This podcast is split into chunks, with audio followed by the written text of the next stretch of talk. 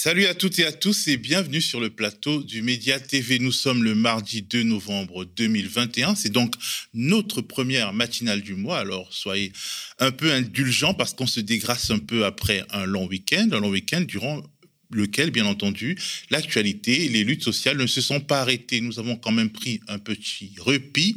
Qui veut aller loin menage sa monture et nous avons bien l'intention d'aller loin, de couvrir autant que nos forces nous le permettront cette période particulière qui nous mène à l'élection présidentielle de 2022. Pour y arriver, nous avons besoin de vous, de vos partages, de vos dons et de vos abonnements. Pour en savoir plus, rendez-vous sur le mediatv.fr slash soutien. Et souvenez-vous, toutes nos forces viennent de vous. La contre-matinale du média épisode 26, c'est parti.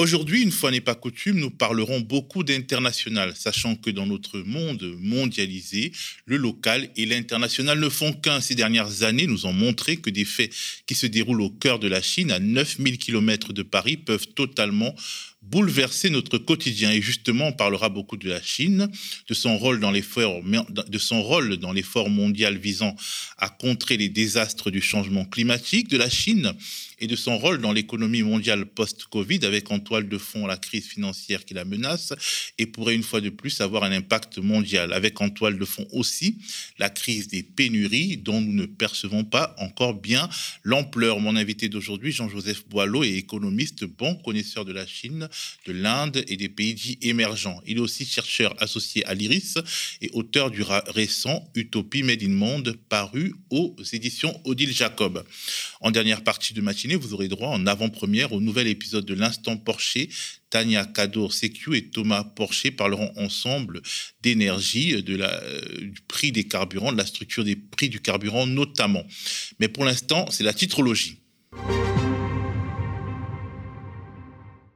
nationaux de ce mardi matin, c'est la grande diversité thématique, la palme de la une la plus originale et la plus décalée à Libération, qui dessine des spermatozoïdes qu'on devine alerte et qui titre PMA en manque de sperme. Depuis l'extension de la procréation médicalement assistée aux lesbiennes et aux femmes célibataires, nous explique Libé, le nombre de demandes a explosé. Une campagne a été lancée pour encourager les dons de spermatozoïdes et d'ovocytes. Libé publie les témoignages de quatre donneurs qui s'expliquent sur leur démarche et leur motivation. La Croix, de son côté, consacre sa une à l'Assemblée plénière des évêques de France, assemblée plénière qui commence aujourd'hui et qui durera une semaine. La première depuis le rapport Sauvé sur les violences sexuelles couvertes pendant de nombreuses années par l'Église catholique. Cette assemblée plénière intervient alors que les fidèles sont très nombreux à réclamer une réforme en profondeur de l'institution et à observer attentivement. C'est pour toutes ces raisons que l'assemblée de Lourdes ne sera pas comme les autres, ainsi que l'indique la une de la Croix. Le Figaro consacre sa une au sujet de première importance que nous avons abordé sur ce plateau vendredi dernier, l'hôpital public à bout de souffle. Les fermetures de lits se multiplient faute d'infirmiers en nombre suffisant, nous rappelle le Figaro, qui parle d'une crise ancienne aggravée par le Covid. Les échos nous racontent comment Paris et Londres se déchirent sur la pêche. La France est furieuse parce que la Grande-Bretagne post-Brexit n'accorde pas assez de licences à ses pêcheurs et menace d'interdire l'accès à ses ports aux pêcheurs britanniques. La Grande-Bretagne, de son côté, menace de saisir les tribunaux. Comment Zemmour copie Macron? Titre L'opinion qui estime que le non-candidat d'extrême droite s'inspire du non-candidat de l'époque de 2016-2017, c'est-à-dire Emmanuel Macron, lui aussi sorti du bois assez tard. Macron avait réussi à diviser à son profit le PS et les Républicains. Zemmour entend faire pareil avec le Rassemblement national et les Républicains. Une des grosses actus de ce week-end, du long week-end qui vient de s'achever, c'est la double séquence diplomatique avec le G20 de Rome et la COP26 de Glasgow comme d'habitude, gros efforts de dramaturgie sur les sommets de la dernière chance sur le climat, avec à la clé de grandes proclamations sans mesures concrètes. COP26, l'usine à gaz des marchés du carbone, titre l'humanité qui choisit un angle précis est assez instructif, mais fort peu évoqué de manière générale. Celui des marchés carbone qui sont au cœur de la négociation, des négociations entre États et entreprises, notamment parce que l'article 7 de l'accord de Paris instaurait des mécanismes où des tonnes de carbone évitées ou compensées peuvent être échangés entre États et entreprises, une sorte de marché de permis à polluer qui peut déboucher sur tout et n'importe quoi. Du côté de la presse indépendante, Mediapart éclaire lui aussi les enjeux du week-end diplomatico-climatique avec un article intitulé À la COP26, le double jeu hypocrite d'Emmanuel Macron, où l'on apprend que loin des grandes proclamations, la France promeut dans les coulisses les intérêts des lobbies du charbon au nom de la logique du donnant-donnant. Explication. Dans le cadre du plan européen de réduction des émissions de gaz à effet de serre, Bruxelles a ébauché ce qui est appelé une taxonomie verte, c'est-à-dire l'ensemble des sources d'énergie compatibles avec l'exigence écologique nouvelle. Problème, ni le gaz fossile ni le nucléaire ne s'y trouvent. Du coup, la France d'Emmanuel Macron, champion du climat, entre guillemets, manœuvre pour qu'un acte délégué complémentaire soit adopté mi-décembre pour permettre d'inclure le nucléaire et le gaz fossile dans la liste. C'est donc à une alliance assez improbable entre la France, la Hongrie et la Pologne que l'on assiste, comme le prouve un document européen qui a opportunément fuité avant la COP26, comme pour mettre la France face à ces contradictions. Et justement, en parlant de contradiction, cette caricature assez parlante du site indépendant Mazette Actu, que je vous invite à suivre sur les réseaux sociaux notamment, on y voit un Emmanuel Macron passé assez anxieux au prisme d'un microscope. Et malgré tout, son interlocuteur en blouse blanche est catégorique. Je vous assure, Monsieur le Président, que je ne trouve aucune trace de conscience écologique. Et notre président, notre bien-aimé président, ne se décourage pas et dit zoomer encore je vous prie de ce sujet et d'autres. Je parlerai avec mon invité, l'économiste spécialiste des pays émergents Jean-Joseph Boileau. Mais avant ça, je voudrais pousser un petit coup de gueule. Le rôle systémique des sondages dans nos systèmes politiques. Elle éclaire également d'une lumière crue les techniques utilisées par les médias mainstream pour faire dire aux sondages en question ce que certains groupes d'intérêt ont envie d'entendre. Jeudi dernier, le 28 octobre donc, Jean-Luc Mélenchon est l'invité du live de Bruce Toussaint sur BFM TV. Les deux hommes évoquent plusieurs thèmes, notamment celui-ci. La France est-elle de droite? C'était le gros thème incontournable de la semaine dernière. Le supposé basculement à droite de l'opinion publique française. Un basculement notamment documenté par une batterie de sondages à une période, celle-ci, où près de la moitié des électeurs potentiels ne sont pas encore sûrs d'aller voter et ne sont donc pas pris en compte dans les intentions de vote compilées. Bruce Toussaint, après avoir monté montré ses sondages à Jean-Luc Mélenchon, poursuit son raisonnement en évoquant une étude de la Fondation Jean Jaurès, elle-même fondée sur un sondage de BVA Opinion. Lié par la Fondation Jean Jaurès. Qui dit la chose suivante que plus de la moitié des électeurs potentiels hein, de Yannick Jadot et d'Annie Hidalgo sont tentés de voter Emmanuel Macron au premier tour pour faire barrage à l'extrême droite. Et ça concerne 41% de vos sympathisants. C'est intéressant parce que l'extrême droite, toujours dans les sondages, et j'entends encore une fois vos, éventuelles critiques, n'a jamais été aussi haute dans les intentions de vote. Ça fait peur hein, à beaucoup de Français.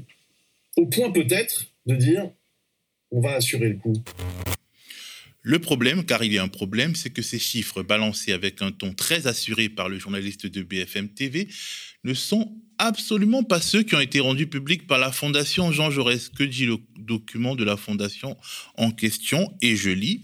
Près d'un électeur de Benoît Hamon sur deux, 49%, déclare qu'il pourrait voter pour Emmanuel Macron au premier tour de l'élection présidentielle. 14% qu'ils voteront certainement pour lui, 35% qu'ils pourraient voter pour lui. Ce potentiel électoral d'Emmanuel Macron se retrouve chez les sympathisants socialistes. 54% pourraient voter pour Emmanuel Macron, dont 20% ont l'intention certaine de le faire.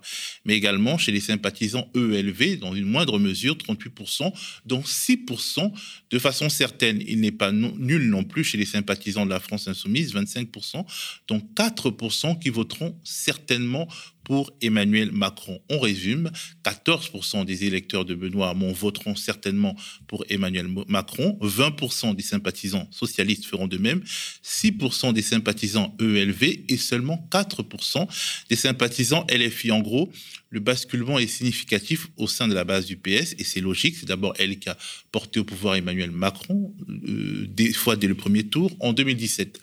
Mais l'hypothèse Macron est cinq fois plus faible au sein des sondés qui se réclament de la France insoumise. Restent ceux qui pourraient éventuellement, en cas de configuration extrême, genre l'hypothèse d'un second tour Zemmour-Le Pen, accepter de voter pour Macron.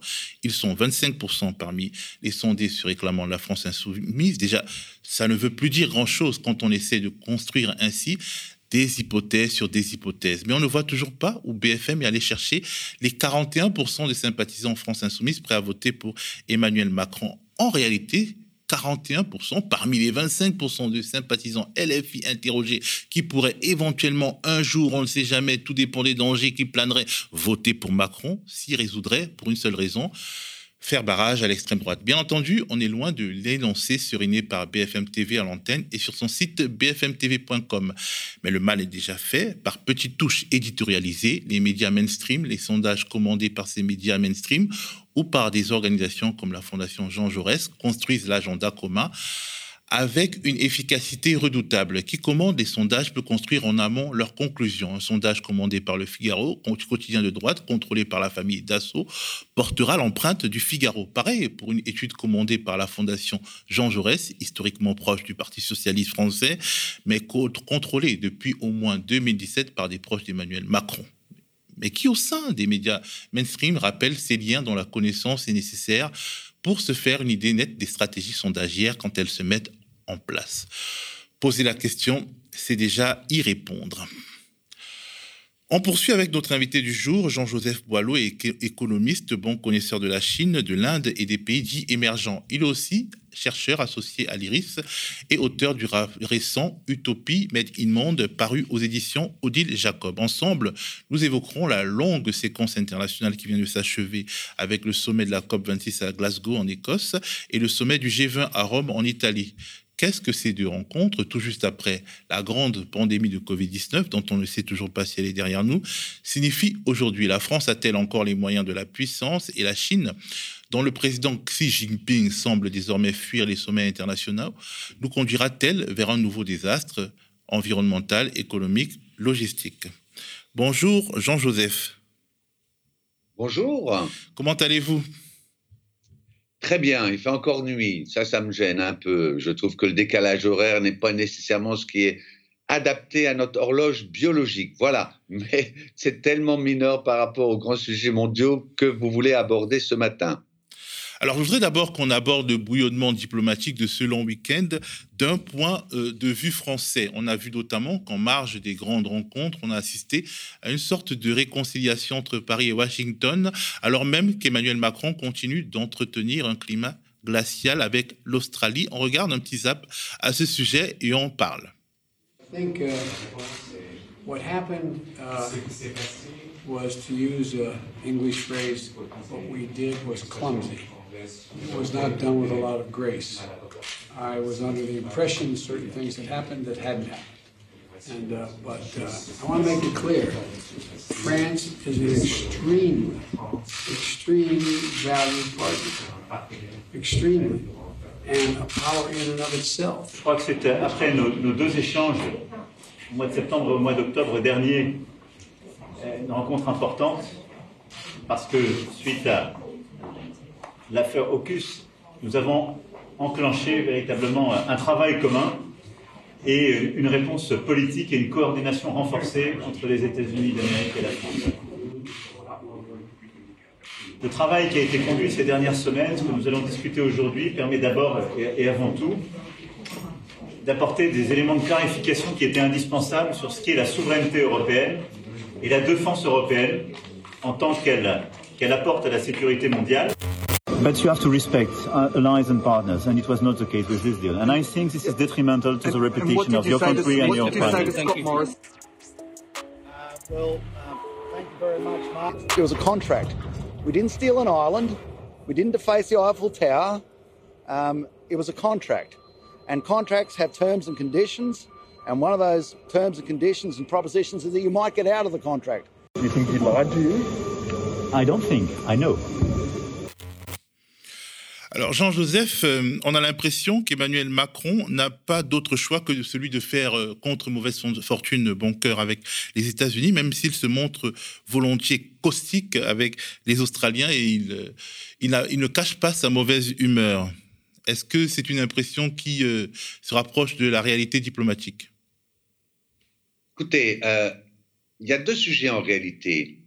Il y a un premier sujet qui est la personnalité du président Macron il y a un deuxième sujet qui est très occulté par le premier, hélas, qui est celui de la position internationale de la France. Euh, je dis cela pourquoi? Parce qu'on voit bien qu'il y a une sorte de chauvinisme en France euh, euh, sur lequel finalement Macron table aussi pour faire passer ce qui est son tempérament, que l'on sait extrêmement arrogant. Pourquoi je dis cela? Parce qu'il y a une question de fond Oublions Macron un moment. La question est la suivante. Quelle est aujourd'hui la place objective de la France sur la scène internationale et quelle est euh, euh, la diplomatie cohérente avec cette place objective? Et c'est là-dessus, je pense, que l'on a tout faux. Alors j'ai tendance, bien évidemment, à regarder l'hexagone vu euh, du monde émergent, c'est ma spécialité. Et quand on, voyage euh, dans, le monde entier, bien sûr, euh, la tour Eiffel, les gens aiment bien, etc., mais on n'est plus du tout euh, dans la posture de la France, Lafayette qui vient au secours des Américains. C'est un peu l'image sur lequel, subliminale, sur lequel les médias ont joué lorsqu'ils ont posé la main sur le genou respectif de Macron et du président Biden.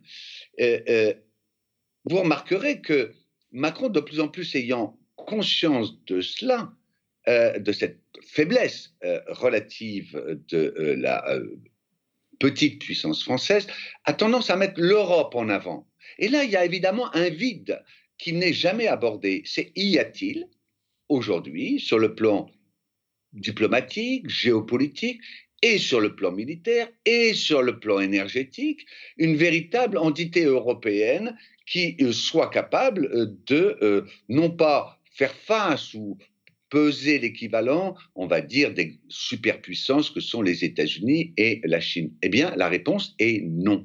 Et pourquoi la réponse est non? Parce que l'Europe est profondément divisée, et en particulier, vous avez peut-être pas remarqué, mais moi, ce, ce, qui me frappe, c'est l'absence totale de commentaires sur l'Allemagne, à la fois au G20 et on va le voir à la COP26. Le fait est que la Paris et Berlin, la France et l'Allemagne ne sont pas du tout sur la même longueur d'onde concernant tout un ensemble de sujets, ce qui se traduit par ce que Jean Daumarchais euh, du journal L'Opinion a, je trouve, parfaitement euh, commenté. On a une sorte de euh, rencontre bilatérale entre Macron et Biden, qui est une alliance euh, purement formel. les États-Unis disent vous êtes mon copain, mais il y a, vous avez remarqué, aucun engagement. On s'excuse à peine et en tout cas, les États-Unis vont faire cavalier seul dans l'Indo-Pacifique et la France sera à leur remorque de Biden.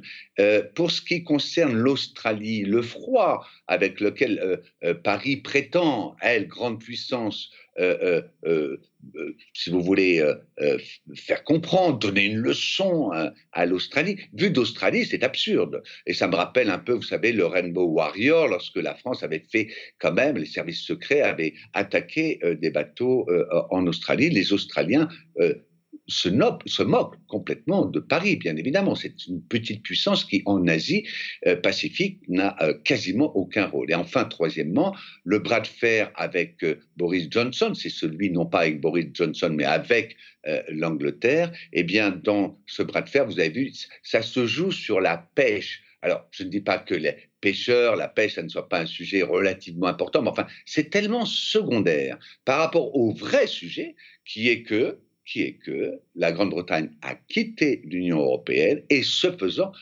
profondément affaibli euh, euh, cette Union européenne qui, je le répète, est extrêmement divisée aujourd'hui entre deux camps. Euh, euh, et Paris et, Berlin sont un peu les représentants de ces deux camps, qui n'ont pas du tout la même vision de la sécurité en Afrique. Berlin, l'Allemagne et beaucoup d'autres pays européens ne souhaitent pas continuer ses engagements militaires, la relation avec Poutine, etc. etc. Donc, bien au-delà de la question d'Emmanuel Macron, c'est plus largement la question posée aux Français. Regardez-vous aujourd'hui euh, dans la glace ou regardez-vous à l'échelle du monde. La France n'est effectivement pas ni une grande puissance, ni voire même une puissance au sens géopolitique du terme, et elle vit au-dessus de ses moyens, c'est très très clair. Est-ce que cette histoire des sous-marins australiens n'est d'abord pas un dernier épisode de la guerre froide entre Américains et Chinois? Et c'est peut-être là que les perceptions différentes européennes interviennent, parce que clairement, on pourrait se dire, il y a un côté européen qui est volontiers atlantiste, tandis que la France, par exemple, joue euh, une carte indépendante, essaye de jouer une carte indépendante, ce qui peut déplaire aux Américains qui euh, se servent de l'Australie pour euh, encercler les Chinois dans le Pacifique et se débarrassent de la France qui n'est pas un allié fiable dans cette guerre frontale contre la Chine. Est-ce que c'est une hypothèse qu'on peut estimer? Bien sûr, je, partage euh, cet angle de vue. Euh, il faut bien comprendre que euh, lorsqu'on est aux États-Unis, à Washington ou à, Moscou ou à, Pékin, et qu'on regarde, si vous voulez, la France, on n'a effectivement pas vraiment pas vraiment l'image que les médias français donnent en général de ce pays. Vous comprenez que les États-Unis, euh, premier PIB mondial, 5-6 fois celui de la France, c'est euh, euh, un continent, n'est-ce pas? C'est 350 millions d'habitants. Si vous êtes à, Moscou, vous faites, je ne sais plus, c'est 44 fois la superficie de la France. Si vous êtes à Pékin, bien voilà, vous pesez d'un côté un milliard 5 d'habitants et de l'autre côté, bon, 60-65 millions. Il y, a, une drôle de, perception. Euh, euh, euh, de, je dis bien, ça dépasse la question de Macron, de la France par rapport au reste du monde. Un manque d'humilité, de modestie dans la façon de voir les choses. Qu'est-ce que je veux dire par là? Par rapport à votre question sur le Pacifique, on voit bien qu'effectivement, la stratégie américaine désormais est très claire, c'est l'affrontement avec la Chine. Et euh, selon une logique qui rappelle un peu celle de la guerre froide avec euh, les faucons aux États-Unis qui pensent que ce qui a réussi pour euh, faire chuter l'empire soviétique pourrait tout à fait réussir dans le cas chinois. Donc on monte, euh, euh, euh, hein, on fait monter la pression, on, encercle le, pays, on l'affaiblit et on espère que ces contradictions internes, puisque c'est là-dessus que les stratèges américains jouent, les contradictions internes de la Chine et notamment le fait que c'est un régime autoritaire pourraient se traduire par une, une crise de la dynastie Mao. Par rapport à cela, la France, effectivement, a un jeu, comme toujours, depuis Richelieu, euh, la diplomatie euh, de la duplicité est importante. Duplicité, ça veut dire jouer sur les deux tableaux. À la fois euh, l'atlantisme au sens là de se mettre à la remorque des États-Unis, et c'est plutôt la position britannique. Pour les autres Européens, c'est un peu plus complexe. C'est un atlantisme, je dirais, passif. C'est le cas de l'Allemagne. C'est pour l'instant, il n'y a pas d'autre puissance pour protéger l'Europe, donc on va laisser les Américains, pour l'essentiel, être un peu le gendarme du monde occidental. Et puis, ça n'empêche pas que l'Allemagne monte petit à petit en puissance, à sa propre diplomatie, mais un peu en souterrain. Vous voyez, le, meilleur exemple, c'est le gazéoduc, qui a été le deuxième gazéoduc qui va livrer le gaz russe euh, à l'Allemagne et à toute l'Europe du Nord. En réalité, les, Américains étaient furieux, ça n'a pas empêché les Allemands de le faire. La France a une duplicité qui est à la fois euh, être un peu comme les Britanniques, une sorte de, de, soutien euh, actif aux, aux Américains, et en même temps, en même temps, vous savez, le fameux en même temps, elle, cherche à défendre ses propres intérêts un peu partout euh, dans le monde, de sorte que euh, ça agace évidemment euh, les Américains qui voient que, par exemple, eh bien, il y avait ce contrat avec l'Australie, et puis que la France fait de l'Inde son principal client à l'international pour les armements, ce qui permet aux Indiens, eh bien, vis-à-vis des États-Unis, d'être dans une position un peu plus forte pour négocier. Donc c'est cette duplicité qui agace évidemment fortement et qui aussi conduit les Européens à être très gêné par la position française. À la fois petit impérialisme qui veut défendre ses chasses gardées en Afrique et ailleurs, et d'un autre côté, euh, il se voudrait le, héros, le, le, porte-parole de l'Union européenne. Cette duplicité permanente valait du temps de Richelieu, parce que la France était à l'époque effectivement une grande puissance, c'était la première puissance démographique en Europe de loin, sur le plan économique, elle commençait à se réveiller, ce n'est plus du tout la situation française d'aujourd'hui. C'est 0,6% de la population mondiale, ça décroît régulièrement, et en termes de PIB, il n'y a plus plus du tout de puissance française. Ce n'est pas le luxe qui, à lui seul, peut être le, représentant d'une puissance française. Mais, quelque part, la France a encore une industrie euh, de l'armement et euh, on a l'impression que c'est les intérêts de cette industrie de l'armement qu'Emmanuel Macron poursuit. Et euh, comment, en fait, maintenir une industrie de l'armement sans avoir, sans garder une puissance géostratégique? C'est quasiment impossible cette industrie d'armement est assez complexe parce que la connaître un peu, euh, on voit bien de quoi il s'agit.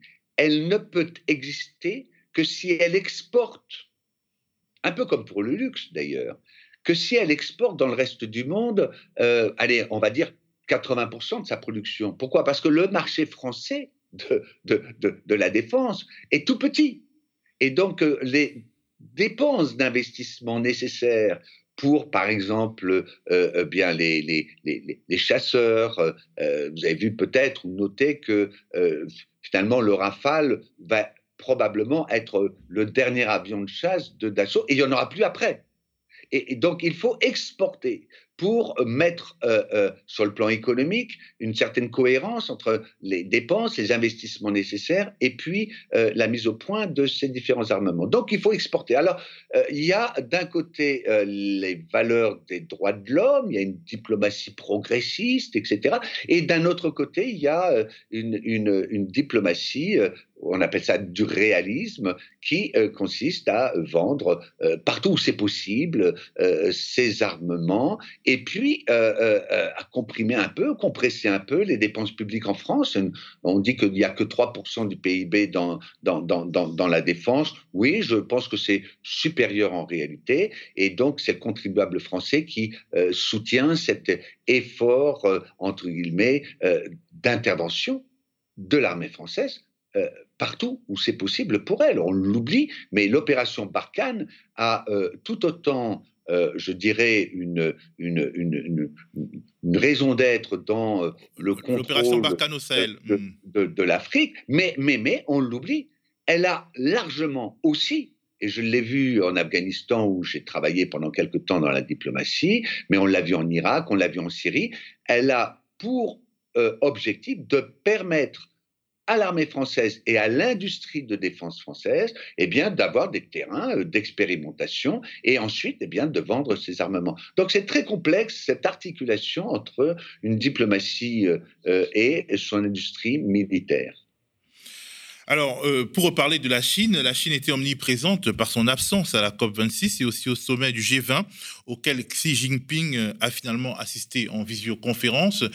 Sur son engagement écologique, mais également sur d'autres sujets, Pékin entretient l'ambiguïté alors que le désir américain d'en découdre avec son principal concurrent dans le leadership mondial se voit de plus en plus. Regardons là aussi un petit zap avant d'aborder euh, la question. Les pays du G20 euh, comportent notamment la Chine, euh, qui, qui est un très gros émetteur et qui ne donne pas des signaux très encourageants. Vous savez que nous, on a, on a réussi à baisser la part du charbon euh, très fort. On a, on, a baissé euh, de 30, 37 euh, gigawatts l'année dernière, sauf que tous les ans en Chine, on, crée 30 gigawatts. Donc ça veut dire que ça annihile, annihile tous les efforts que nous faisons. Inauguré alors même qu'il fonctionne déjà partiellement. Le barrage de Lianghekou est un nouveau motif de fierté nationale en Chine. C'est le plus haut barrage du monde, construit dans le Sichuan à plus de 3000 mètres au-dessus du niveau de la mer. Haut comme la tour Eiffel, c'est la nouvelle arme des autorités pour atteindre la neutralité carbone d'ici 2060. Voilà les vannes qui réguleront le niveau d'eau. Apparemment, ce sera le plus haut barrage d'altitude du monde. Je suis assez content d'être ici. Pendant des décennies, le charbon a été une source importante de la sécurité énergétique en Chine, le plus grand pays en développement au monde. Pour remédier au réchauffement climatique, la Chine s'est engagée à limiter l'énergie fossile, même si elle devait faire face à une pénurie d'énergie. Une énergie propre et à faible teneur en carbone est d'une importance capitale pour un futur développement durable. Ces dernières années, la Chine a considérablement ajusté et actualisé sa structure énergétique en orientant sa forte dépendance au charbon vers une consommation plus faible en carbone. La Chine affirme avoir réduit la proportion de charbon de 72% en 2005 à 57% en 2020. Et pour la première fois, sa capacité installée d'énergie renouvelable devrait dépasser celle de l'électricité alimentée au charbon. Alors, Jean-Joseph Boileau, on rappelle que vous êtes économiste, spécialiste des pays émergents comme l'Inde et la Chine euh, et l'Afrique, enfin les pays d'Afrique. À propos de la Chine, justement, comment expliquer, comment interpréter l'absence de Xi Jinping au sommet de la COP26, alors même que Pékin communique à fond sur ses, engagements climat et que valent euh, d'ailleurs ces proclamations-là, euh, tout ce discours sur la transformation énergétique chinoise? Écoutez, je ne suis pas un fan du régime chinois. Euh, mais je ne suis pas un fan, surtout parce que la réponse euh, de la Chine aujourd'hui aux défis euh, climatiques et environnementaux, hein, on l'oublie, il y a eu le sommet de la biodiversité qui s'est tenu en Chine cette année. Et la biodiversité est pour moi un sujet tout aussi important que la question climatique. Et euh, il y a évidemment une façon en France d'avoir mis la biodiversité un peu euh, euh, en dessous et de ne parler que du climat. Mais ce qui me gêne donc beaucoup plus dans le cas chinois, c'est son orientation productiviste, c'est-à-dire toujours plus d'énergie, d'électricité, etc. Parce que sur le plan, par contre, de la transition, ce qui me frappe, c'est cette obsession des médias en France euh, à reprendre ce discours gouvernemental maintenant, qui est de faire la Chine, de la Chine un peu le, bouc émissaire euh, euh, de, la crise de, du climat, la paresse chinoise. Regardez, ils continuent d'utiliser du charbon, etc. Or, pour moi qui connais bien la Chine, ce qui me frappe, c'est au contraire depuis maintenant quasiment une vingtaine d'années, donc il faut bien se rappeler, 2015, c'est Paris. La Chine a en réalité commencé dès les années 2000, la rapidité avec laquelle le régime chinois met en œuvre la transition énergétique.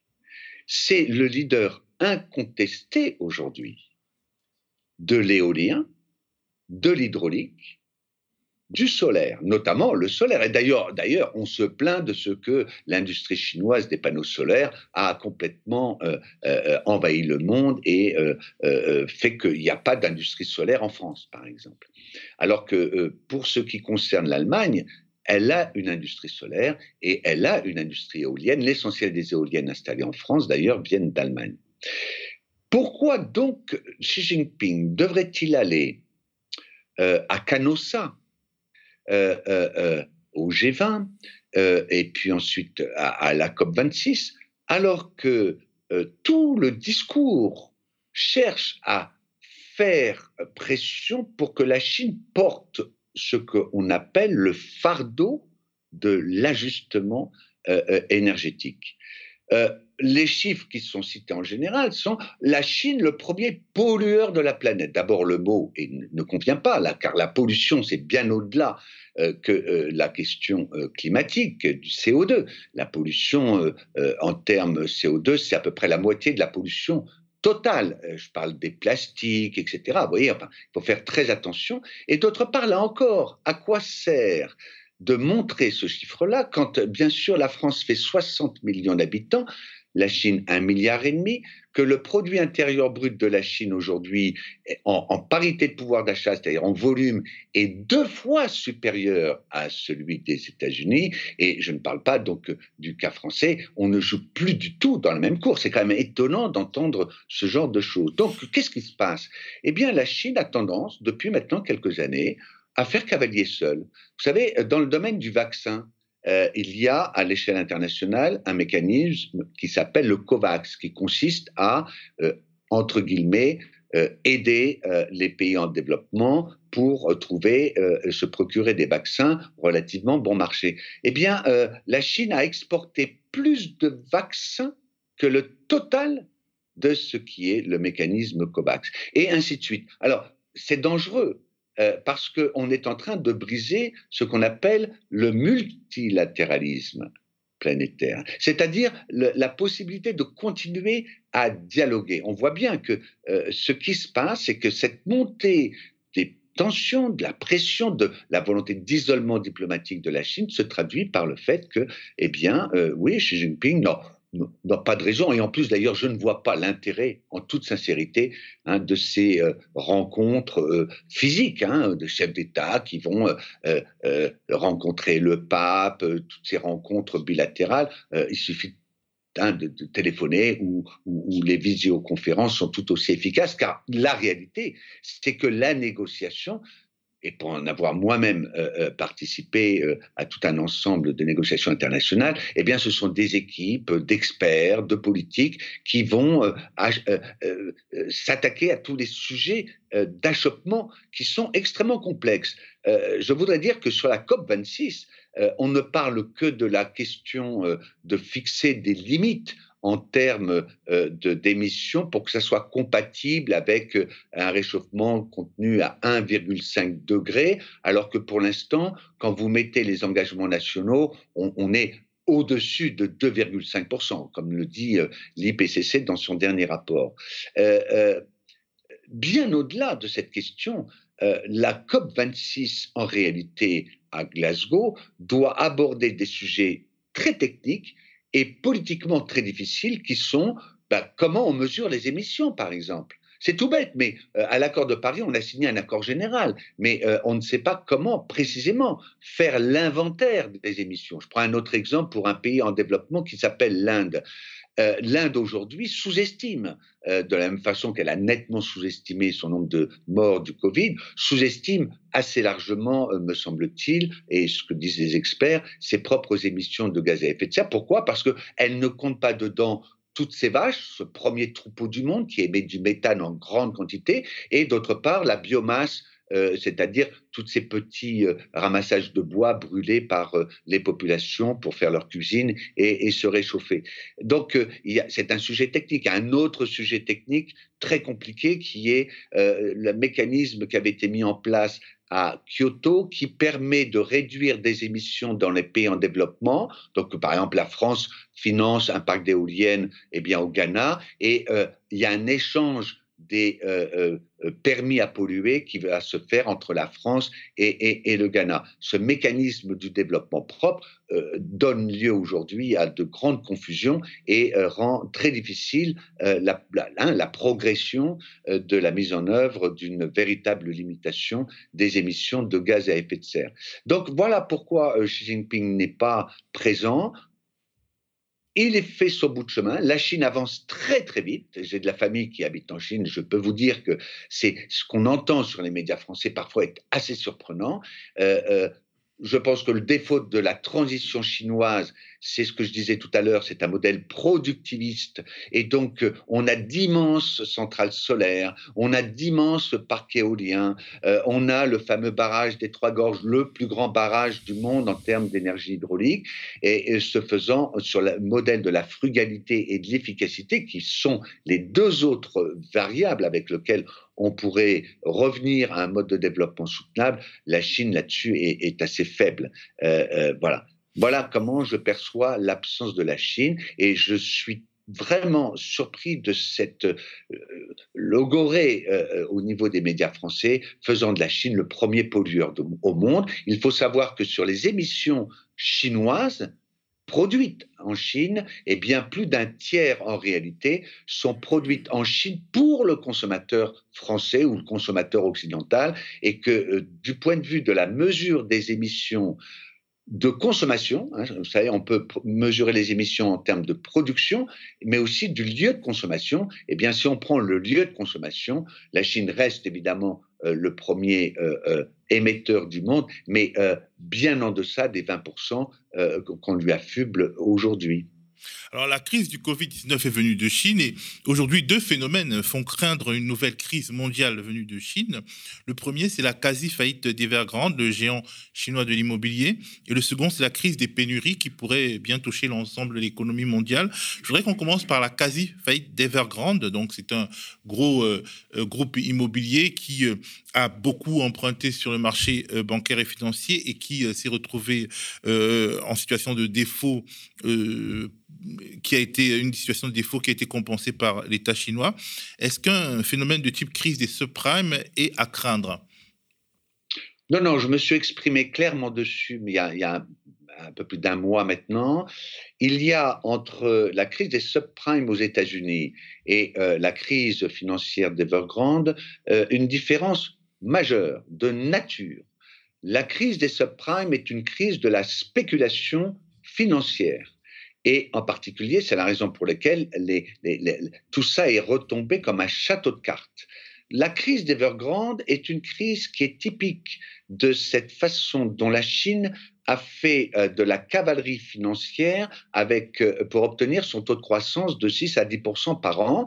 Eh bien, euh, les banques ont mis effectivement des milliards sur la table et ces milliards ont été utilisés pour faire tourner la machine. C'est vrai qu'il y a aujourd'hui des parcs de logements construits par Evergrande qui ne trouvent pas preneurs, qui sont vides. C'est ce qu'on voit comme par hasard un peu partout en photo. Ce qu'on ne dit pas, c'est que la Chine a construit euh, euh, des millions, des dizaines de millions de logements et que euh, simplement, au moment où vous avez un ralentissement économique qui s'est produit avec la crise des, pardon, du Covid, mais aussi parce que structurellement, la Chine ne peut pas continuer à croître à 6-8% par an, donc son taux de croissance potentiel maintenant redescend à 4%, eh bien il y a euh, euh, d'un côté donc hein, ces paris d'investissement qui ont été faits et de l'autre côté les dettes bancaires.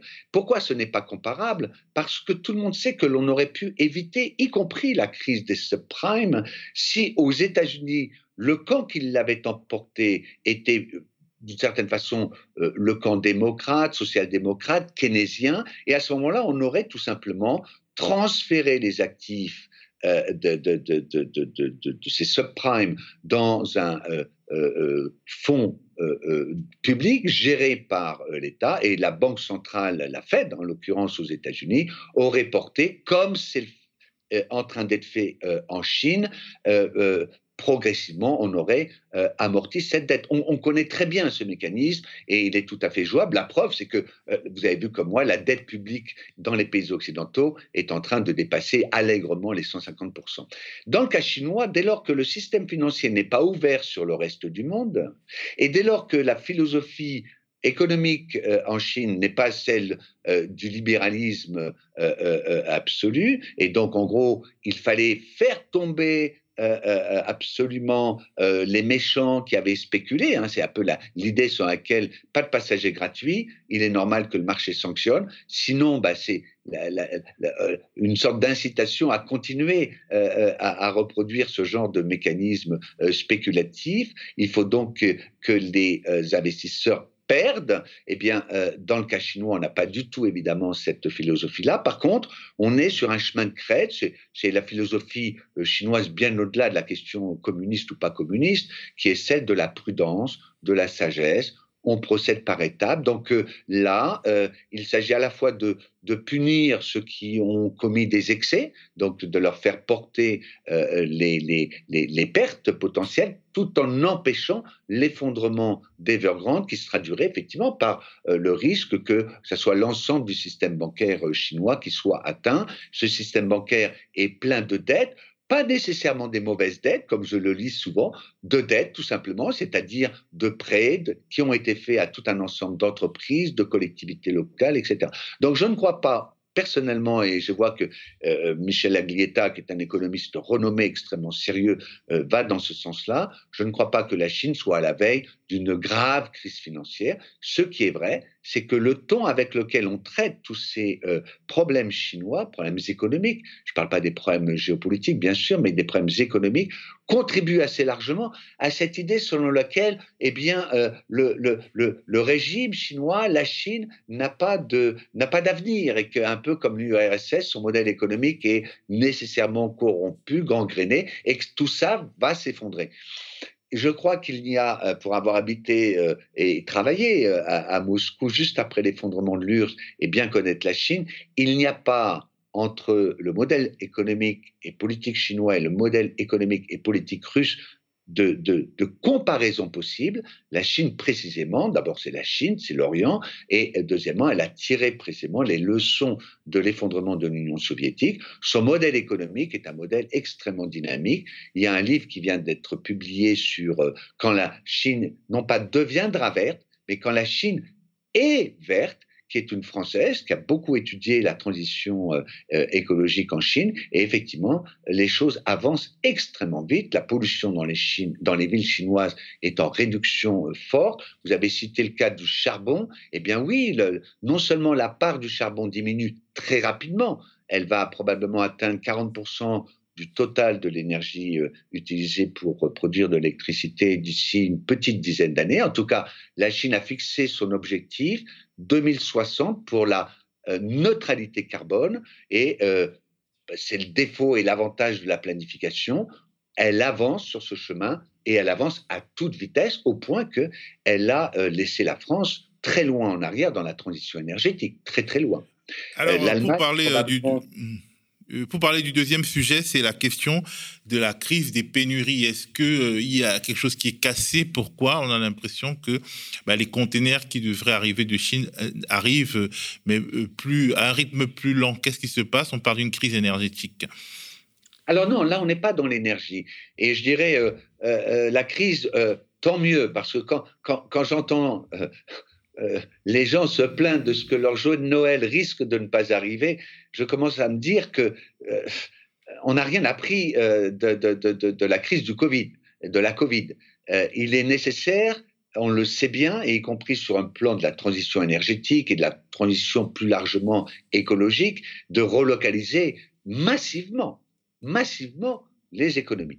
Euh, euh, cette euh, crise actuellement est liée au problème du l'ancien modèle logistique du just in time. Donc on avait fait tourner, mis en place, et je l'avais vécu à Hong Kong, qui a été la plaque tournante de ce modèle-là, dans les années 2000, hein, dans les années de la grande globalisation, on avait mis en place un système qui faisait que nulle part il y avait des stocks, aucune entreprise n'avait de stock et, on était à flux tendu en permanence. Donc je commandais euh, euh, mes jouets euh, de Noël 2021. Alors pour ce qui concerne l'essentiel de, de, ces jouets-là, c'est quasiment un an à l'avance.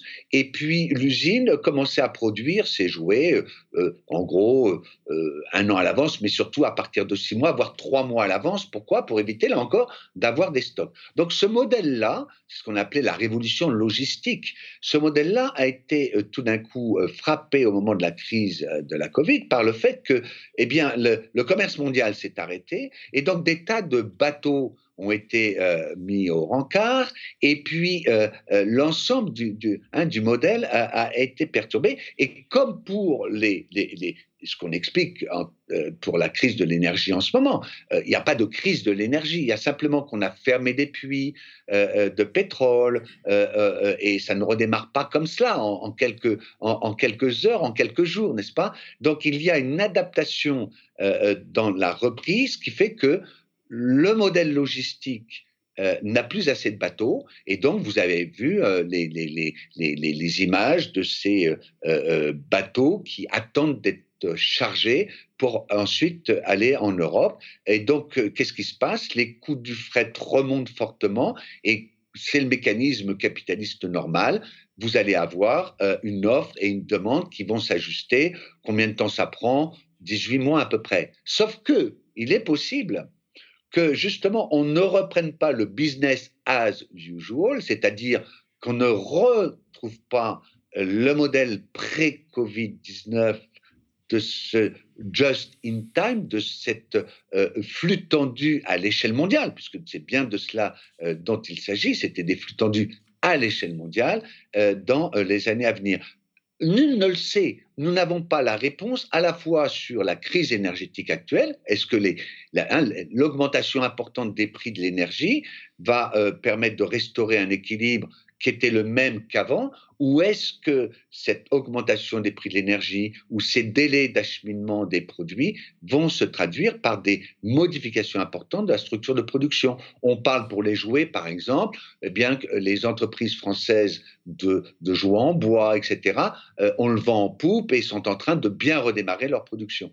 Donc c'est un moment de crise, mais euh, vous savez, les Français pensent toujours que une crise, c'est une catastrophe, c'est la rupture et euh, euh, euh, on ne redémarre pas. Dans la conception orientale, une crise, et en chinois, c'est deux caractères d'ailleurs qui viennent traduire le mot crise occidentale, parce qu'il n'y a pas le mot crise en tant que tel dans la langue chinoise. C'est à la fois un danger, donc c'est situation de danger, de déséquilibre, et en même temps, c'est opportunité, wage, c'est la traduction du mot crise. Dans le cas français, vous voyez, on est obsédé sur la crise, la crise, la crise, la crise. Dans le cas asiatique, on le voit bien, on répond déjà en réalité aux défis hein, euh, et, aux opportunités que ce genre de, situation difficile euh, euh, produit. Je vois que dans le cas allemand et, là en Europe, je suis frappé de cette différence. Alors, ce n'est pas France-Allemagne, c'est l'Europe du Nord, la Mitteleuropa, une Europe plus protestante en général, pas toujours, mais en général, et puis une Europe plus, voyez, plus catholique, plus euh, euh, qui va en gros à la messe et qui prie parce qu'il y a crise. Dans le monde euh, euh alémanique, nordique, on travaille on répond à ces défis liés à la crise et euh, on en tire bah, profit. Hein, c'est ce qu'on appelle les opportunités nées de la crise. Je donnais l'exemple des éoliennes ou du solaire qui en Allemagne se portent extrêmement bien et qui en France, vous l'avez vu, euh, nous n'avons plus d'industrie solaire, nous n'avons plus d'industrie éolienne. Faire très très attention à cela.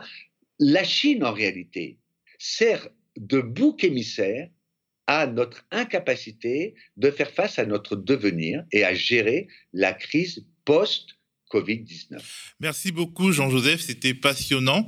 Euh, euh, on se retrouve euh, une autre fois. En tout cas, on va continuer de monitorer ce qui se passe dans le monde après cette spectaculaire rupture qu'a été la crise du Covid-19. Alors, a priori, on doit on doit continuer avec euh, euh, la diffusion en avant-première euh, de l'instant Porcher. Donc l'instant Porcher, c'est la chronique de Thomas Porcher qui aujourd'hui évoquera la question de la hausse des prix du carburant, la structure des prix et du rôle de l'État et des bénéfices que tire l'État de cette augmentation du prix du carburant. C'est un des sujets, mais c'est pas le seul. On regarde. Bonjour à toutes et à tous et bienvenue dans ce nouveau numéro de l'instant Porcher. Au programme aujourd'hui, les taxes sur les carburants, la proposition de Bruno Le Maire d'affecter les recettes fiscales liées aux énergies fossiles vers la lutte contre le réchauffement climatique et le plan d'investissement France 2030 annoncé par Emmanuel Macron. La mise en place d'une indemnité inflation de 100 euros pour faire face à la flambée des prix à la pompe a suscité pas mal de réactions, à gauche comme à droite.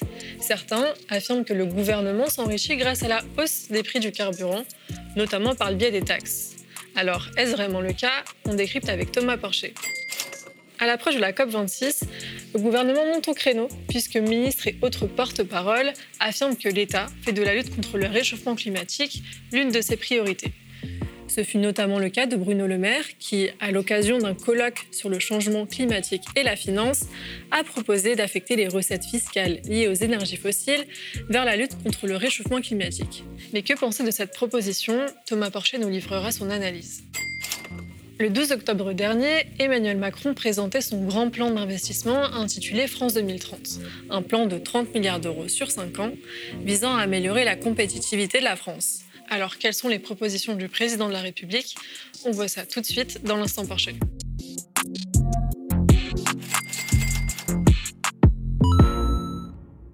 Vous croyez vraiment que l'État s'est enrichi au cours des chocs pétroliers? Demandait Bruno Le Maire, le ministre de l'économie, lors de l'examen du budget 2022.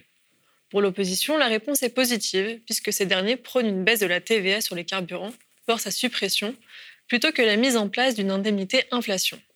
À ce propos, Emmanuel Macron affirme qu'une baisse de la TVA sur les carburants coûterait bien plus cher à l'État. J'attire l'attention quand même de toutes celles et ceux qui proposent de baisser les taxes sur le carburant. La première chose, c'est que manipuler la TVA n'est pas possible en droit européen. La deuxième chose, c'est que les taxes sur les carburants, nous sommes à peu près dans la moyenne européenne. Mais ça coûte beaucoup, beaucoup plus cher. Et donc tous ceux qui appellent la sagesse en termes de finances publiques seraient bien inspirés de regarder combien coûte cette baisse. Troisième élément, elle est absolument non ciblée. C'est-à-dire que quand vous baissez les fiscalités sur les carburants, laquelle n'augmente pas avec le prix, hein, elle est indéterminée, c'est la TVA qui va augmenter avec le prix. Euh, quand vous la baissez, vous la baissez pour tout le monde. Donc je considère que c'est plus juste et mieux ciblé. Le 12 octobre dernier, Barbara Pompili, la ministre de la Transition écologique, demandait même aux distributeurs de faire un geste en réduisant leurs marges sur les carburants. Au micro de Europe 1, le représentant des propriétaires indépendants de stations-service, Francis Pousse, affirme que c'est à l'État de prendre ses responsabilités. Vous avez sur le gasoil 66 centimes euh, de TICPE. Je rajoute à ça la TVA. Donc on peut estimer qu'à aujourd'hui, euh, un litre de gasoil rapporte entre 80 et 90 centimes à l'État. Bonjour Thomas. Bonjour Tania. Alors, quelle est la part des taxes dans les prix du carburant et comment euh, se décompose le prix de l'essence? Alors les taxes, elles représentent entre 50 et 60% des prix du carburant. Euh, en fait, dans, un prix d'un litre d'essence, vous avez en premier lieu le produit raffiné. Le produit raffiné, c'est-à-dire le, pétrole qui a été transformé en, en carburant. Vous y ajoutez ensuite la marge des distributeurs qui va de 1 à 4 centimes en estimation. Et puis après, le reste, c'est des taxes. Alors, vous avez la TICPE, qui est une taxe additive, que l'on rajoute comme ça au prix euh, du produit. Puis ensuite, vous avez une TVA sur le produit, qui est une taxe proportionnelle, 20% du produit. Et vous avez une TVA sur la TICPE, c'est-à-dire une taxe sur la taxe qui est également euh, de 20%. Tout ça fait après un prix du pétrole, euh, un prix des, des, carburants, pardon, où vous avez à peu près entre 50 et 60% de taxes plus les prix du pétrole augmentent, plus la part du carburant augmente et plus la part des, taxes, en fait, en réalité, dans la proportion, euh, se réduit. Mais grosso modo, vous avez une grosse taxe additive, TICPE, et une TVA sur le produit, une TVA sur la TICPE. Allons droit au but. Est-ce que l'État s'enrichit euh, avec la hausse des prix du carburant? Oui, il s'enrichit parce que quand il y a une hausse euh, des, des, prix du pétrole, vous avez une hausse de la part du produit dans le prix du carburant. Et comme vous avez une TVA sur ce, produit euh, carburant, et eh ben vous avez effectivement euh, l'État qui va avoir beaucoup plus de TVA quand les, quand les prix du pétrole euh, augmentent. C'est indéniable. Donc il y a une partie mécaniquement qui revient plus fortement à l'État quand les prix de carburant augmentent, qui sont dus à la hausse souvent des prix du pétrole.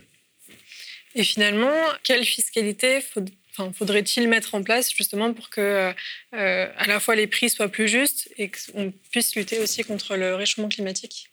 C'est ça la vraie question. C'est qu'en fait, aujourd'hui, on a 50 à 60% de taxes sur un produit. Un produit qui est essentiel pour la majorité des Français. Le problème, c'est que cette taxation est extrêmement injuste. C'est que quand vous payez 60% de taxes sur un litre d'essence, celui qui la paye, qu'il soit milliardaire ou le plus pauvre de France, il payera la même taxe sur son litre d'essence. Donc c'est une taxe qui est foncièrement injuste. Elle ne prend pas en compte le type d'utilisation de la voiture, elle ne prend pas en compte la zone géographique où vous vivez, parce que prendre sa voiture à Paris, c'est pas la même chose que de la prendre euh, en Meurthe-et-Moselle. Vous avez moins de transport, moins de transport en commun. Donc c'est une taxe qui est injuste. Et nous avons aujourd'hui les mêmes prix de l'essence qu'il y a 10 ans. Donc, on aurait pu mener une réflexion sur la fiscalité des carburants, puisque tous les indicateurs, toutes les études montrent que, à terme, les prix euh, des carburants, mais toutes les consommations d'énergie vont augmenter parce que les prix du pétrole augmentent, les prix du, gaz augmentent et même les prix de l'électricité, qu'ils soient nucléaires ou, autres, sont amenés à augmenter. Euh, le nucléaire pour des raisons de coût, notamment avec les EPR, etc., et, euh, et les renouvelables également. Donc, il va falloir avoir une fiscalité qui soit moins punitive voilà, et qui soit plus incitatif. Alors, qu'est-ce qu'on pourrait faire? Moi, ce que j'avais proposé il y a dix ans, que j'avais déposé dans, le débat public, j'avais proposé à, qui, viennent de mes travaux scientifiques et que j'avais publié d'ailleurs dans une tribune dans Le Monde, c'est que j'avais proposé déjà de baisser toute la partie euh, additive de la taxe, c'est-à-dire la TICPE. Là, vraiment, il n'y a rien de plus injuste. Hein. Vraiment, vous êtes un smicard, vous payez la même qu'un milliardaire. Donc, cette taxe-là, il faut la diminuer au maximum. Voilà, la diminuer, on la met à 0,5, ce qui, ce qui fait drastiquement baisser le prix du carburant. Ça, c'est la première des choses. Sauf que c'est une perte de rentrée fiscale. Alors, comment on fait pour compenser cette perte de rentrée fiscale? Bon, il n'y a pas le choix, on est obligé de remettre une autre taxe. Sauf que plutôt que de mettre de la TVA, plutôt que de mettre une TICPE élevée, élevée il faut retirer la TVA, baisser la TICPE, et là, après, mettre, en s'inspirant de ce qu'on avait avant, une éco-vignette. Vous savez, à l'époque, on avait une vignette qui était très utile, qui a permis de développer, euh, qui a permis euh, de faire en sorte que notre parc automobile ne soit pas composé de, de grosses motorisations à l'époque. Elle a été retirée. Moi, je propose qu'on remette un type d'éco-vignette qui prenne en compte deux éléments. La première chose, la situation géographique. Il faut absolument aujourd'hui euh, que la fiscalité soit différenciée en fonction des endroits où l'on vit. À Paris, le taux d'utilisation de la voiture, c'est 14% parce que nous avons des transports en commun. Quand vous allez euh, en petite couronne, vous êtes déjà à 50%. Quand vous allez en grande couronne, vous êtes à plus de 60%. Quand vous êtes en province, vous êtes quasiment partout, sauf dans quelques centres-villes, à pratiquement 80% d'utilisation de la voiture pour aller travailler. Ce n'est pas un choix personnel, en fait, c'est parce que c'est une contrainte. En réalité, à Paris, vous avez le choix entre transport et voiture, quand dans d'autres endroits, vous n'avez pas le choix, vous n'avez que la voiture. Donc, il faut absolument qu'aujourd'hui la fiscalité prenne cet état de fait et qu'elle soit beaucoup moins chère dans les endroits où vous n'avez pas le choix et beaucoup plus chère dans les endroits où vous avez le choix. Celui qui doit payer, c'est celui qui utilise son 4x4 en centre-ville. Et ensuite, il y a une part de cette fiscalité qui pourrait être aussi liée euh, à la puissance euh, de, la motorisation de la voiture. De fait, si vous êtes grosso modo quelqu'un qui vit à Paris et qui avait un 4x4, là, vous devez être taxé plein pot. Si vous vivez dans un endroit où il n'y a pas de transport, que vous êtes dépendant de votre voiture et vous avez une consommation, une voiture qui consomme peu ou moyennement, vous devez payer très peu de fiscalité.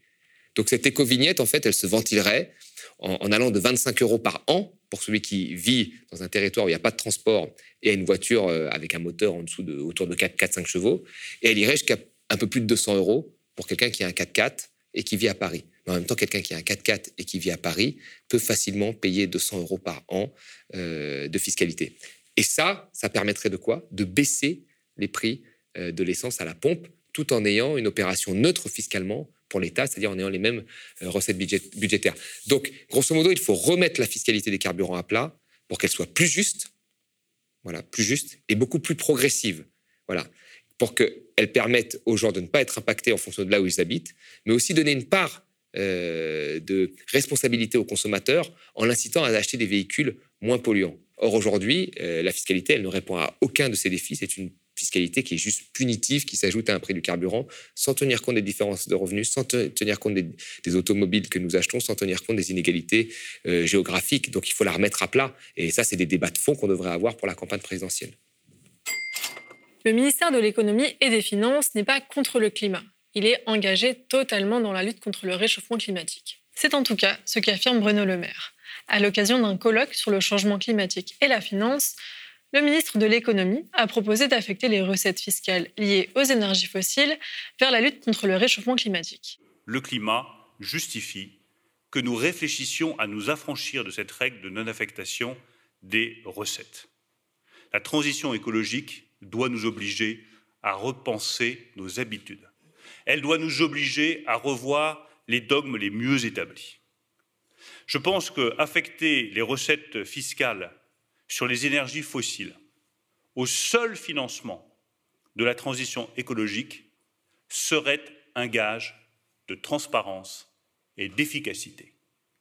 Si nous garantissons à nos compatriotes que chaque euro de recette fiscale sur l'essence, sur le diesel, sur le gaz, sur le fioul, sera affecté en toute transparence et à l'euro près à la lutte contre le réchauffement climatique, je suis convaincu que cela facilitera le financement de la transition écologique et rendra la fiscalité actuelle plus acceptable. Alors Thomas, justement sur la proposition de Bruno Le Maire d'affecter les recettes fiscales euh, liées aux énergies fossiles vers le financement euh, de la transition énergétique, euh, le journal Les Échos pointait une idée hétérodoxe. Est-ce que c'est réellement le cas finalement? Bah, moi, ce qui me fait, ce qui me fait rire, c'est que, en fait, les, libéraux, hein, on va dire, pour les appeler comme ça, ils arrivent toujours euh, dix ans après la guerre, dix ans après la bataille, avec des propositions qui ont été portées depuis très longtemps, mais vraiment depuis très longtemps, par des, associations ou des intellectuels, qu'on va dire, j'aime pas dire de gauche, mais bon, voilà, euh, depuis, depuis très longtemps. Et eux, à l'époque, c'était absolument impossible de faire ça. Et là, ils arrivent avec cette idée comme si c'était la meilleure idée du monde, comme si c'était eux qui l'avaient inventée, alors qu'elle a été portée depuis des années. Cette question de taxer les énergies fossiles pour financer la transition énergétique, c'est dans le débat, on va dire, depuis, je ne sais pas moi, une vingtaine d'années. Hein, à peu près, c'est-à-dire, allez, on va dire un peu moins 16 ans pour être gentil avec Bruno Le Maire. Qu'est-ce qui s'est passé en fait? On avait un prix du pétrole, vous savez, euh, dans les années 90, entre 1995 et 2002, hein, on avait un prix du pétrole qui, qui oscillait autour de 20 dollars. Donc, c'était pas grand-chose, voilà, 20 dollars. Donc là, les prix des carburants, de l'essence et tout, ça, ne comptait pas à l'époque. Hein. Euh, il y avait l'aspect climatique qui commençait à émerger, euh, l'aspect pollution, mais l'aspect du coût, c'était pas grand-chose parce que le pétrole valait pas très cher. Puis à partir de 2003-2004, le prix du pétrole a commencé à augmenter. Il est passé de 20 à 60, euh, à 80, et puis il a atteint son sommet euh, en 2008, hein, euh, où on avait un prix qui a été jusqu'à 148 dollars. Vous voyez? À l'époque, les compagnies pétrolières ont vu, année après année, leurs bénéfices exploser. Je veux dire, les, plus grandes majors, dont Total fait partie, Exxon, etc., en 2008, ont tous fait des bénéfices, des bénéfices supérieurs à 20 milliards de dollars. Vous voyez? Avec Exxon qui faisait 45 milliards de dollars de bénéfices. À l'époque, personne, y compris chez nous, puisqu'on avait Total qui faisait un bénéfice record, personne ne s'est dit tiens, bah, il y a une manne qui arrive là, les prix du pétrole augmentent, hein, c'est une manne, on pourrait taxer ça. Euh, et puis réinvestir ça dans la transition énergétique, euh, dans le renouvelable ou ailleurs. Personne n'a pensé à ça. À l'époque, il fallait surtout pas toucher euh, au profit. Et aujourd'hui, là, dix ans après, hein, plus de dix ans après, c'était en 2008, Bruno Le Maire, il arrive avec son idée, tout le monde trouve ça révolutionnaire. Donc oui, c'est mieux que rien, bien sûr, taxer effectivement les, bénéfices liés aux énergies fossiles que, vont faire Total, etc. C'est une bonne idée. Mais aujourd'hui, tout le monde s'accorde à dire que ce type de fiscalité n'est pas suffisante. Loin de là, on est très loin du compte pour, euh, comment vous dire, lutter efficacement contre le réchauffement climatique. Donc c'est une bonne idée qui arrive tardivement. Euh, pourquoi pas avoir des, fonds supplémentaires venant de la taxation euh, de, gens qui utilisent de l'énergie fossile? Oui, pourquoi pas, mais il faut aller beaucoup plus loin. Il faut aller beaucoup plus loin. Finalement, quel type de proposition aurait été à la hauteur? Bah, Aujourd'hui, en fait, on ne peut pas, quand on voit les, différents rapports du GIEC, juste corriger l'économie. Là, en fait, quand on met une taxe, on corrige l'économie. Alors, on prend un peu, allez, il continue à produire des énergies fossiles, on prend un petit peu de cette augmentation on va dire, des prix du pétrole, de cet effet prix sur les bénéfices pour le réinvestir ailleurs, ça ne suffit pas. Quand on regarde en fait les derniers chiffres hein, qui sont publiés dans des revues académiques, hein, il faudrait laisser sous terre 60% euh, des réserves prouvées de pétrole et de gaz et 90% des réserves prouvées de charbon. C'est-à-dire, réserves prouvées, c'est des réserves qui sont accessibles. Ce pas des réserves probables. Vous savez, quand on va faire un trou euh, en Arctique, euh, on ne sait pas ce qu'il va y avoir, c'est des réserves probables. Quand on fait un trou en Guyane, là, il y a quelques années, on se dit, tiens, qu'est-ce qu'il y a? Ce sont des réserves probables qu'on va estimer avec ce forage. Là, on parle de réserves prouvées qui sont, euh, qui sont tout de suite accessibles. Et bien, dans les réserves prouvées, qui comptent dans les bilans en actifs des compagnies pétrolières, qui, les permettent de se valoriser sur les marchés financiers, il y a 60% de ces réserves qui ne pourront pas être consommées. 90% qui ne pourront pas, euh, de charbon qui ne pourront pas être consommés, qui doivent rester sous terre. Donc là, il y a un jeu de dupes. Des compagnies se valorisent, disent qu'elles ont des réserves, disent qu'on a du pétrole pour tant d'années, mais on ne pourra pas l'utiliser, sauf si on est climato-sceptique. Dans ce cas-là, il faut, il faut le dire. Donc là, la vraie question que Bruno Le Maire devrait poser à nos compagnies, à nous, nationales, euh, Total, par exemple, c'est qu'est-ce qu'il compte faire de ces réserves prouvées qu'il ne va pas utiliser? Ça, c'est un vrai stress test. Et puis après, il y a des investissements. Les banques qui financent des investissements futurs. Là, quand on, se demande s'il y a du, pétrole en Arctique, il y a notre compagnie nationale française elle a des financements pour faire des forages. Quelle banque finance ça? Il faut interdire aux banques de financer des énergies fossiles. Pas un euro devrait aller dans le financement d'énergies euh, polluantes aujourd'hui. Parce que la situation est dramatique. C'est pas nous qui le disons, c'est GIEC qui le dit. Donc euh, voilà, on n'en est plus à la taxation pour corriger un petit peu le, modèle. On en est vraiment à des mesures drastiques d'interdiction aujourd'hui. L'incitation, c'est fini. Aujourd'hui, on, doit aller sur euh, l'interdiction. Surtout que là, avant la, prochaine COP qui se tient, qui va se tenir dans quelques jours, euh, on se rend compte que les contributions faites par les pays sont pas du tout au niveau. Que là, on est sur une trajectoire de 3 degrés. Vous voyez, et qu'on devrait être en dessous normalement de 2, voire 1,5. Donc il va falloir, il va, devoir y avoir une vraie révolution du modèle économique si on veut changer les choses. Donc on n'est plus dans, l'ajustement là, on est dans, le de grand demi-tour. Et ce que propose Bruno Le Maire là, c'est toujours de, l'ajustement. Alors même que là, nous faisons courir à l'humanité un des plus gros risques en réalité. C'est un saut dans le vide que l'on fait. Vous voyez? Et, comme nous n'avons qu'une planète où vivre, euh, on n'a pas le choix de, voilà, de, faire autre chose. Donc il faut vraiment euh, aller, beaucoup plus loin que ces propositions. Et le fait que certains journaux disent que c'est hétérodoxe, ça, ça, m'étonne. Parce que oui, c'est peut-être hétérodoxe pour des libéraux, mais ça fait des années que des gens disent qu'il faut taxer les revenus fossiles. Mais même, il y a, ça fait des années, dans, les, dans les premières COP, la COP 3, que certains disaient qu'il fallait laisser une partie du pétrole sous terre pour des raisons climatiques. Voyez Et donc, c'est des questions aujourd'hui que l'on voit dans des revues académiques, des, des, débats qui sont discutés dans des revues académiques. Donc, il faut aller vraiment plus loin. Il faut aller beaucoup plus loin que ce que propose Bruno Le Maire. Le président de la République en est convaincu. Le plan d'investissement France 2030 permettra à la France de retrouver sa grandeur et son rayonnement. C'est en tout cas ce qu'il a affirmé lors d'une présentation en grande pompe, réunissant étudiants, chefs d'entreprise ou encore investisseurs. D'abord, la France a longtemps pensé qu'elle pouvait se désindustrialiser en continuant à être une grande nation d'innovation et de production. Je crois que maintenant, il est établi que c'est faux. Quand on se désindustrialise, on perd de la capacité à tirer de l'innovation dans l'industrie, et donc de l'innovation même incrémentale, et c'est celle-ci qui nourrit le dialogue avec l'innovation de rupture. Si on ne réindustrialise pas le pays, il n'est pas vrai qu'on pourra redevenir une grande nation d'innovation et même de recherche. Dans le détail, sur ce plan de 30 milliards d'euros, le gouvernement propose par exemple d'affecter 8 milliards d'euros au secteur de l'énergie afin de construire, je cite, une France décarbonée et résiliente, 4 milliards d'euros seront affectés au transport du futur ou encore 3 milliards d'euros au secteur de la santé. Alors Thomas, que penser du plan euh, d'investissement France 2030 ben, Là, on a eu l'impression vraiment qu'Emmanuel Macron nous a fait un catalogue où il a dit alors, alors faut investir. quand on regarde dans le nucléaire, dans le spatial, euh, dans, l'agriculture, dans la voiture électrique, dans les énergies renouvelables, le mec, il a fait un catalogue de 10, 10 secteurs où il fallait investir. Alors, il va investir 30 milliards. 30 hein. milliards sur 8 ans. Sur 8 ans. Je crois que en termes d'ambition, avec ces 10 secteurs à développer, vraiment, mais tout hydrogène, enfin vraiment, tout y est passé. Et la somme qui est mise, euh, si on, voit un peu les, enjeux euh, qu'il y a derrière, on voit très bien que ça va être du saupoudrage. Alors, il dit oui, mais c'est de l'argent public, le privé va prendre. Mais quand même, on, est très loin du compte. Quand vous regardez, par exemple, aux États-Unis, quand ils y vont, ils y vont franchement. Vous regardez euh, les entreprises d'Elon Musk, qui, couvrent un peu tout le spectre, enfin, qui couvrent trois des objectifs, en fait, en tous les cas, sur les disques que, Macron a dit. Vous regardez Tesla, SolarCity et SpaceX. Bah, c'est trois entreprises, trois entreprises hein, seulement. Hein. Elles ont reçu de l'État américain pratiquement 5 milliards d'aides et de subventions indirectes. Là, il veut mettre 30 milliards pour 10 objectifs, 10 grosses filières. Là, on parle de trois petites entreprises qui reçoivent euh, de l'argent comme ça de l'État américain, euh, directement ou indirectement.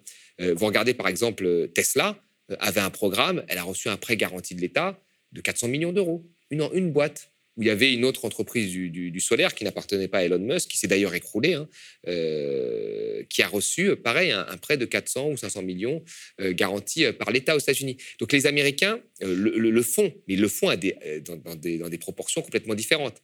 Là, 30 milliards, ok, c'est mieux que rien, mais 30 milliards sur ces 10 grands objectifs, ça va pas faire grand-chose par an. Hein. Euh, donc moi, c'est juste un effet d'annonce avec du saupoudrage. Et puis surtout, ça, fait un peu catalogue.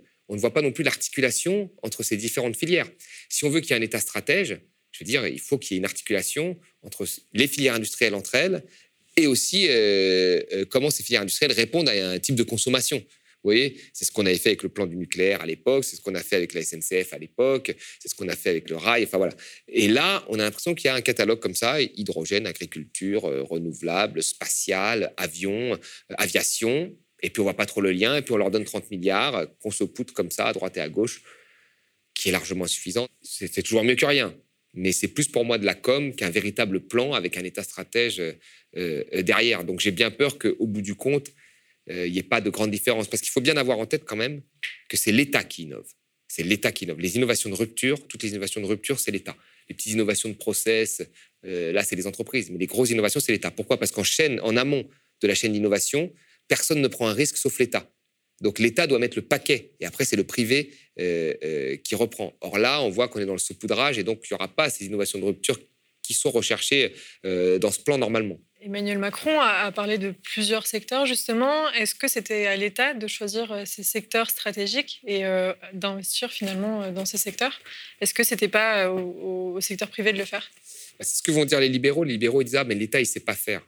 Les libéraux disent ça toujours. L'État il sait pas faire, c'est aux entreprises de choisir là où elles veulent investir. Sauf que ils oublient quand même de dire que beaucoup d'entreprises sont tenues par les actionnaires et euh, les actionnaires veulent des résultats de court terme et pas de long terme, et que euh, l'innovation nécessite parfois des investissements qui vont, prendre des dizaines d'années. Vous voyez, euh, vous, regardez un, exemple simple, vous regardez l'iPhone. L'iPhone, c'est américain, c'est un smartphone, hein, c'est pas un, téléphone simple. Pourquoi c'est un smartphone? Parce qu'il y a Internet, parce qu'il y a la reconnaissance vocale, parce qu'il y a l'écran tactile, parce qu'il y a le GPS. D'accord Qu'est-ce qui a inventé, enfin, comment ont été financées ces innovations? Internet, c'est public, ministère euh, de la Défense américain. Voilà, l'ARPANET. Euh, le Siri, la reconnaissance vocale, c'est pareil, c'est euh, militaire, dépenses publiques. L'écran tactile, c'est un professeur et son étudiant qui ont eu des financements publics pour le faire. Vous voyez? Et le GPS, c'est pareil. Donc, partout, en fait, où il y a des fortes innovations, celles qui changent notre vie, vous avez l'État qui a investi derrière. Et c'est pareil en France avec le TGV, c'est pareil avec une partie du nucléaire, c'est pareil avec, euh, avec le Concorde, même si ça a été un échec, c'était des investissements publics. Donc si en amont de la chaîne d'innovation, vous êtes déjà un petit peu pingre sur ce que vous allez donner, vous saupoudrez à droite à gauche, vous n'aurez pas ces innovations. Le TGV n'aurait pas existé sans euh, des, des fonds publics qui, en amont, financent ce type de projet. Internet n'aurait pas existé sans ça. Donc c'est pas Google qui a inventé Internet, c'est pas Steve Jobs qui a inventé le smartphone.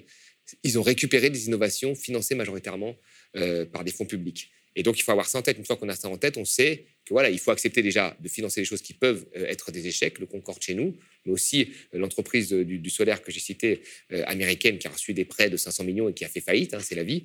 Mais il faut aussi accepter que parfois, quand il y a des innovations, bah, ça profitera après au privé, ce qui a été le cas pour l'iPhone, qui profite aujourd'hui à Apple, ou les innovations que Elon Musk vont faire et qui vont lui profiter. Mais au tout début, vous avez quand même de l'argent public qui inonde et qui irrigue tout ça. Donc c'est absolument nécessaire que la force publique soit derrière et qu'elle soit de franche.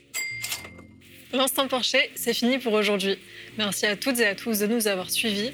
Et n'oubliez pas, le média est indépendant, il n'existe que grâce à vous.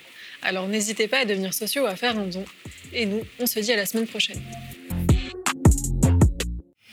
L'instant Porcher, c'est terminé. Enfin, euh, vous pourrez le retrouver euh, à 19h euh, ce soir, le retrouver, le partager à vos contacts. La contre-matinale du média, c'est aussi fini pour aujourd'hui. Demain, Nadia sera à l'antenne, notamment avec David Guiraud. Quant à moi, je vous dis à jeudi et n'oubliez pas de nous faire des dons, de devenir abonné, bref, de vous impliquer, vous impliquer comme les milliers de citoyens qui ont participé à notre cagnotte Ulule, la cagnotte Ulule qui a rendu possible cette matinale. Ils sont à l'honneur, ces citoyens, de notre tout nouveau générique de fin que vous allez découvrir. Alors, nos stress, hein, pour ceux qui ne voient pas leur nom, il y aura un roulement euh, sur un mois environ, je pense. Bref, merci une fois de plus à ceux qui s'impliquent. Merci de vous impliquer. Merci de faire un don sur OKPAL, un don récurrent ou bien euh, un don euh, simple. Merci de devenir sociaux. Merci de porter la nécessité d'une info débarrassée de la tutelle des puissants. À demain donc avec Nadia et David. Le média devient une coopérative. Alors pour garantir son indépendance, n'hésitez pas à devenir sociaux et à nous soutenir sur le mediatv.fr. Et pour ne rien rater de nos contenus, abonnez-vous au podcast.